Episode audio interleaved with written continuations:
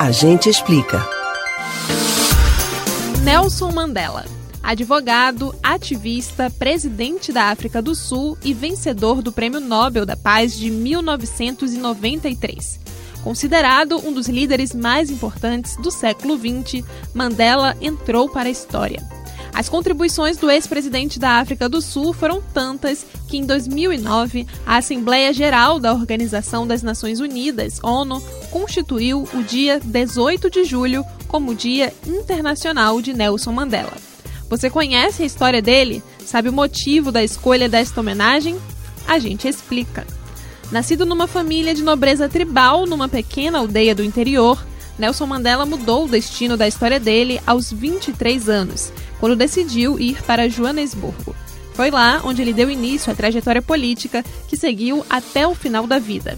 Transformou-se em um jovem advogado e líder da resistência não violenta mas por conta disso acabou como réu em um julgamento por traição. Depois de passar 27 anos preso, Nelson Mandela foi eleito o primeiro presidente da África do Sul e ganhador do Prêmio Nobel da Paz pela luta contra o apartheid, uma política racial implantada no país em 1948. De acordo com esse regime, a minoria branca poderia ter direito a voto, poder político e econômico no país enquanto a imensa maioria negra restava a obrigação de obedecer. Mandela morreu no dia 5 de dezembro de 2013, aos 95 anos de idade.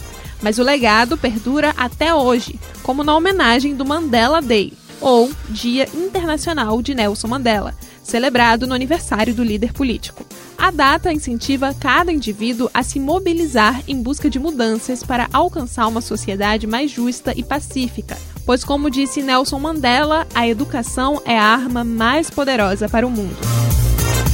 Você pode ouvir novamente o conteúdo do Agente Explica no site da Rádio Jornal ou nos principais aplicativos de podcast: Spotify, Google e Apple Podcasts. Beatriz Albuquerque para o Rádio Livre.